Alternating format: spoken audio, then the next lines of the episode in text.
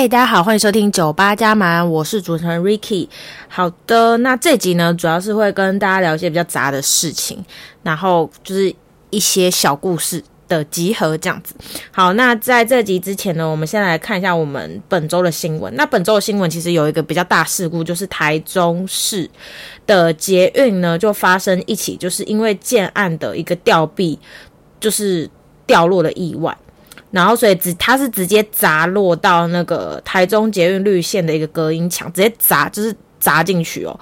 然后最后酿成了就是一死十伤的一个事故这样子。那其实我觉得这一起事故就是完全就是一个人为不该发生，但是它发生了。对，那我觉得最大问题当然就是建案嘛，因为人家捷运在那边好好的开着，然后。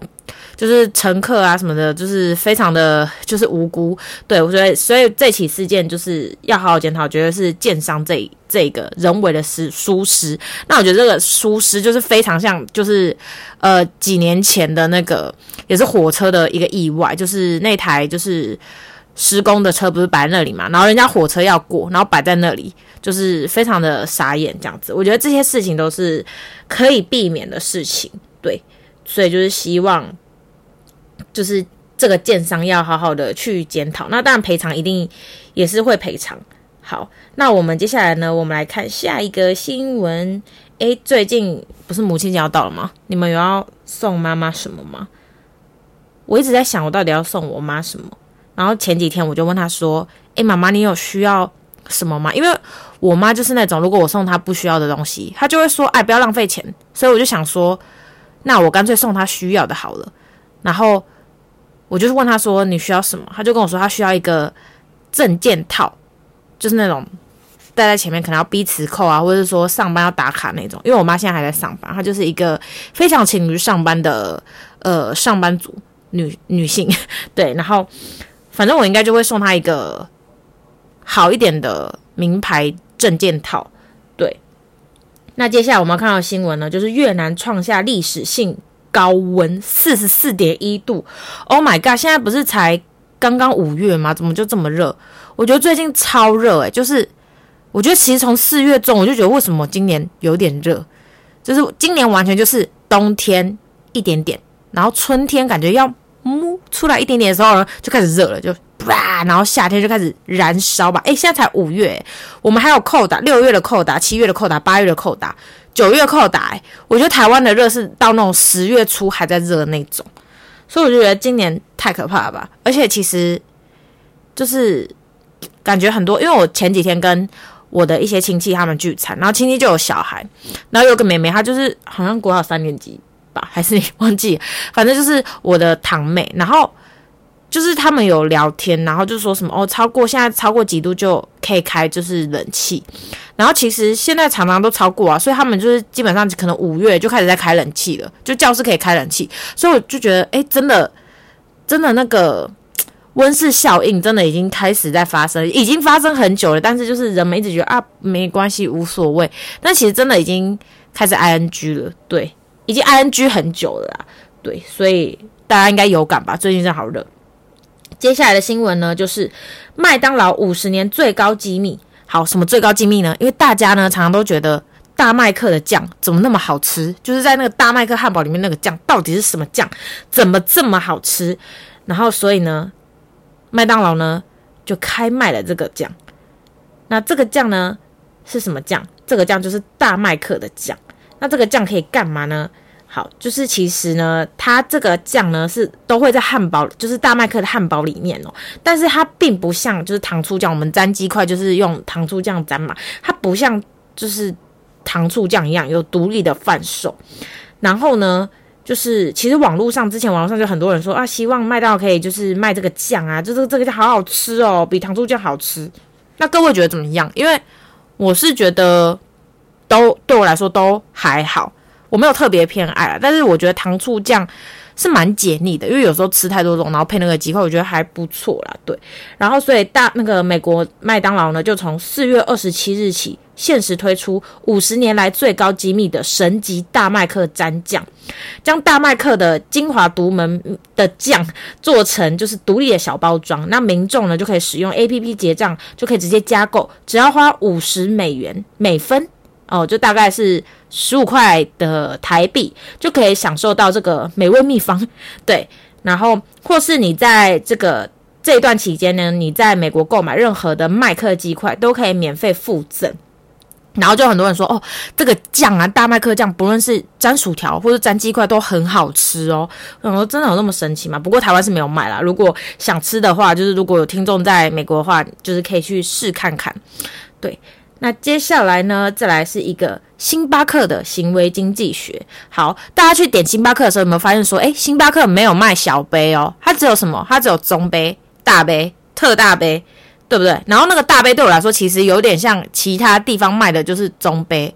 然后正那正那个大杯才是真的大杯，因为你去点什么五十岚饮料或什么可不可，它的大杯就跟星巴克大杯是差不多大，就特大杯啦，就有点快要差不多大嘞。然后它的大杯大概就是五十岚的中杯，就我自己这样子觉得啦。对，然后为什么星巴克的菜单没有小杯呢？好，其实这个跟就是消费者的定锚效应有关哦，就是一个叫诱饵效应的，它就是引导购买利润的一个最高选项，因为人们非常擅长比较两件事情哦。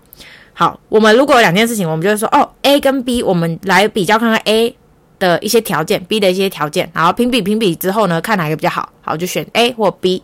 好，但是呢，如果开始有三个东西的时候呢，大家就会开始大脑就会开始短路哦。然后呢，而中间的选项通常都是为了欺骗消费者大脑，做出不理性的决定哦。好，如果这样子，中杯、大杯、特大杯，消费者就会觉得说，嗯，中杯，可是中杯好像不知道划不划算，可是又有特大杯，特大杯我可能又喝不完，我一个早上而已，喝一个上午而已，我下午可能不喝咖啡啊，那就喝大杯好了。好，然后就点大杯，所以有三个选项，基本上很多就是开始短路，然后就会选中间那个选项。对，大家就觉得说，哦，选一个中间值或怎么样哦。然后，所以呢，星巴克这个就是这个策略，其实就是非常的聪明。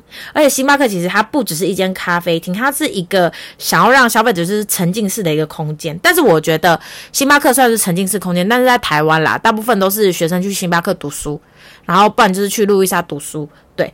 然后虽然它上面是说，呃，星巴克会打造像是呃可能比较昏暗的空间呐、然后灯光啊，让消费者在里面喝的时候会有感受到哦放松的感觉。可是我觉得大家都都在里面读书啊，就都在里面可能准备检定，然后什么准备国考之类的。对，好，反正就是这一集的新闻就到这边。那这集要跟大家聊什么呢？要跟大家聊很多东西呢。好，首先呢，好跟大家聊开车这件事。好，大家就是听我的听众比较多都是女生。那其实女生开车这件事，其实呃，我相信就是以应该听众有一部分的人会开车，有一部分的人是比较机车代步比较多。然后像我呢，我是我是因为只有考就是汽车驾照，所以我就是基本上如果我要使用到。交通工具的话，我都是开车比较多。但是我觉得台湾的马路其实对开车的人非常的不友善。呃，应该是说台湾的马路其实，在可能我记得我是看什么韩国的网站嘛，然后还有日本的一些网站也说，台湾的马路其实像行人地狱。为什么像行人地狱？好，有些就是不不礼让行人啦，不然就是呃红灯到了，然后硬要闯红灯啦。啊，就是这种各种就是非常的恐怖的行为，就非常致命。因为其实，呃，你在日本哦，或者是在其他国家，他们基本上，因为日本跟什么韩国，基本上他们很少有机车。但是我可以理解台湾的机车文化，是因为台湾地窄人稠。点到点的距离有时候有点尴尬，你开车有点大材小用，那你走路好像又有一点远，而且台湾夏天非常的热，所以这个时候就干嘛？那干脆是骑摩托车，骑摩托车快嘛，对不对？然后其实我真有想过，还是如果我都把摩托车就去除掉，骑脚踏车，但是我觉得一定会有一堆人靠腰，就说摩托车这么方便，为什么要骑脚踏车？什么？但是我觉得现在台湾的马路超乱的，有没有？机车、脚踏车啊、汽车、公车，全部拉在一起。然后台湾的马路又没有像人家国外这么大，就是窄啊。然后有时候骑楼旁边又已经停一堆车了，然后车子跟车子中间有时候又有摩托车那边窜来窜去，就是非常的恐怖。对，所以我觉得，而且台湾就是很容易就是会发生一些不礼让的事件啊，而造成一些擦撞。所以我觉得。台湾开车确实有点恐怖，所以我也可以理解说，其实有一些女生就是不太敢开车上路。我可以理解为什么呢？因为我就是现在还在有点不太敢开车上路的那个人，那那一群人，为什么呢？因为其实其实我是敢，但是我不知道为什么内心还是有一个无法跨越的恐惧，因为因为其实其实我开。都开的超顺的哦，因为我其实从驾训班，就是因为我那时候在高雄考就是驾照，然后我在驾训班的时候，我都就是都全过，就是里面完全没被扣分，倒车入库全过，满分过过过，然后外面呢，我还记得外面就是我只有练两次吧，因为那个时候我们要上路考，我就是我要上路考，然后所以我上路考就是好像就是绕绕绕绕绕高雄，然后就是内区，然后绕绕回来。这样子，然后我记得我上路考路上路才练过两次哦，然后第三次就直接考，然后我也是过，就是就整个就过这样子，里面没被扣分，上路考没被扣分，但是不知道为什么我就是回到北部之后我就不敢开车诶，我就是有点怕，因为我就觉得好恐怖哦，我就觉得说那些摩托车都没有在看我这台车诶，就是摩托车整个从小巷子这样窜出来，然后都没有在看我这台车，我就感觉我是这台车隐形的感觉，然后我现在的开车经历其实。其实算也没有也没有算很多，但应该算中等。但是我上车我还是怕怕的，我不知道什么这个这个这个要怎么消除，可能就是多开嘛。因为反正我之后工作也会多开，我之后工作应该蛮常碰到车子。但是我就是想说，最近也想要再持续练这个手感，因为我现在开车的经历就是像我之前我爸带我去机场，然后。然后我去那边开去机场的路上，然后就超可怕，我就开高速公路哦，超可怕。然后我爸就叫我切到里面，然后切到里面，然后这样开开去机场。然后机场那边路不是超弯吗？然后我在那边开，也就超恐怖。然后好，然后接下来我还有开车载我妈去我外婆家，然后大概也是开了半小时左右。然后还有还有就是我自己。之前有去接家教，然后接家教就是我开车到家教那个地方，然后再从家教的地方开回来，就是很没有到很长的距离，就是就是没有没有没有很没有到很长，但是嗯，我还想一下哦。啊，还有就是我我可以从就是其实我开车经历好像也蛮多的，但是不知道为什么我就是不太就别人会说啊，你要不要开，你要不要开，我就会觉得说嗯，OK，如果今天我旁边。有人的话，我就会开。可是如果我自己的话，我就会非常的闯，我就觉得好恐怖哦。我自己要开车，自己开车上路，然后就觉得好恐怖。但是我还是，我还是，如果要开，还是 OK。但是我就会有一个心魔在，这个心魔到底怎么消除？但是我觉得我已经有消除一半了，因为之前就是我可能要开车去，我可能从一另外一个家，然后开车载我妈，然后回回去其他地方的时候。然后我就会，因为那个沿路要经过一些小巷啊，然后一些巷子啊，还有一些菜市场啊。哦，菜市场超恐怖。那有些阿伯不是突然给你右转，不然不然就是突然就是脚踏车突然骑骑骑哦，然后骑到马路中间。然后我都是开那个菜，就是往菜其他的路上，我都是放慢速度再放慢。而且我跟你讲哦，就是呃一开始你们考完驾照嘛，不是都会贴新手上路吗？我觉得我。虽然我不知道这样子就是好不好啊，但是就是我觉得我贴我反而很容易被扒。但是如果我不贴的话，大家就会觉得说哦，你就是你就正常那种感觉。因为有时候真的就是你贴的话，大家会觉得哦，你看你就是三宝，三宝上路 就是新手新手上路。可是其实我也不是三宝啊，哎，我从来就是我就是超小心的，我就是太小心了，而且就是我不知道怎么讲，反正就是心魔啦，对。我现在已经减除一半的心魔，但是我觉得我还是要多练，多练就是能够 OK。我现在的状态就是我可以在，就是我旁边如果有人或者怎么样，我就是可以在，因为我载过我妈，我载过我爸、我弟、我男友、我阿嬷，就是我都载过他们啊。然后我都载他们可能去吃饭，然后或者是载他们去定点什么的，就都载过他们。然后，但是我就是我不知道什么我就会怕，而且我之前 之前我在我阿嬷的时候，然后回来我阿嬷家，因为我阿嬷是那种在骑楼那边，所以我就要路边停车，结果我就没看到，我就没看到前面有个柱子，我就没有看到，然后就感觉有点磨到，然后我想说靠，完了，然后。结果好险，就是没有什么，没没什么掉漆什么的。然后我阿嬷还在那边说：“是不是撞到了？是不是撞到了？”然后我就说：“没有啦，没有啊。”然后我下面看，哦，好像有撞到一点点。反正就是啊，我不知道，反正就是多练吧，多练，practice make perfect。反正就希望希望 Ricky 加油，然后之后开车可以很顺。但我还是觉得在台湾开车好可怕，我不知道诶，就是 I don't know。而且在台湾开车很没有。开车的人很没有人权的感觉，因为不论是好像不论是前面的人怎么样了，你不论撞到，或是说他自己踹出来你撞到，都还是可能会被判什么应注意未注意，然后撞到、欸。诶，然后开车人不给谁嘛？就是 I don't know, I don't know。有同感的人可以在下面留言，好不好？好，反正就是 Ricky 多练习，然后希望可以成为女标仔。就是开车开得很顺。接下来呢，要讲到蟑螂。Oh my god！下哦，不知道为什么讲到我就是有点开始鸡皮疙瘩。就蟑螂，应该没有人喜欢蟑螂吗？不是，应该是有人喜欢过蟑螂吗？就是蟑螂就是一个很可怕的生物啊。然后我觉得，你看现在这个天气越来越热，有没有？他们就会开始出来，他们就开始出。而且我家呢，我家也，我每个人家应该都有蟑螂吧？我家的蟑螂都是那种超大的那种。德国蟑螂那种感觉哦，那超大，就啊，反正蟑螂就是可怕。然后昨天呢，我跟我高中同学，然后我们两个就是约吃晚餐。然后我们吃完晚餐之后，我们就去吃冰。然后我们就骑摩托车去，然后吃冰。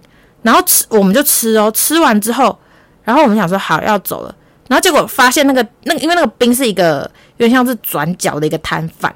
然后我们就吃完之后，我们就出来，结果发现那个马路，因为它马路旁边有有水沟，发现全部都蟑螂诶，就那个蟑螂不输高雄晚上的蟑螂哦，高雄晚上马路也很多蟑螂，然后反正那个蟑螂多到也不行诶，然后我跟我同学那边大叫哇，然后而且还看到有一些蟑螂就是窜来窜去，然后要展翅要高飞的感觉，这个时候怎么怎么样？一看到蟑螂不能不能嘴巴打开。可是看到蟑螂就很想叫啊！难道就捂住嘴巴吗？还是就憋住？就就不要叫，就憋住叫。反正就是我之前看一个 一个报道是说，如果你把嘴巴张开的话，因为蟑螂就会往黑的地方窜。如果你把嘴巴张开的话，蟑螂就窜到你嘴巴，诶，那超可怕诶。然后反正就我跟我同学就。就啊，然后就一直在闪那个蟑螂，那就好可怕。然后那蟑螂还窜到那个我，因为我朋友载我，然后窜到那个轮胎下面，然后就一直在那边窜。然后我们就哇，然后反正后来就是有一个情侣，他们也要来买冰，顺便推荐一下那个冰，那个冰叫做那个呃三宝冰，凤梨三宝冰，我觉得很好吃。对，住桃园的人可以去吃看看。然后反正就是 就是那个情侣也来买冰，然后那个女生就看到那个，就是因为那个。那个男生他就是骑车，然后那个女生在后面，然后看到我们两个怎么在尖叫，然后就看地板上靠超多蟑螂，然后那个女生完全不敢下来，然后那个老板还笑我们呢，就笑我们这群客人，老板笑客人呢，然后老板就说：“哎呦，蟑螂都怕你们啦，你们那么大只，你看蟑螂都我都没有看到蟑螂，你看蟑螂都不会过来什么的。”然后反正我们就想说，哎，老板就怎么办？然后那个老板还。最好笑的是那那一对情侣可能本来要下来到店里面吃，然后老板还说：“看你这么怕，那干脆我外带来，要不要外带？你还可以回家安心的吃。”然后像跟客人讲诶，然后我跟我同学就啊，然后我们两个就后来我们两个就赶快骑，就是我同学就看没有蟑螂，就赶赶快这样骑走。然后最好笑是我们骑骑骑，然后骑到一个红绿灯之后，我们就发现为什么前面那一台那么眼熟，然后那一台那个。那个就就是刚那一对情侣，然后那个女生一直在看我们，然后还跟我们挥手，然后就看到说，诶、欸，他们真的外带，就真的很可怕，就啊，我不知道这蟑螂就是太可怕了，Oh my god，蟑螂真的是很可怕。好，那接下来呢要讲的一个故事呢，就是母亲节到了，所以呢，呃，大家通常都会帮妈妈、阿嬷、外婆、姑婆。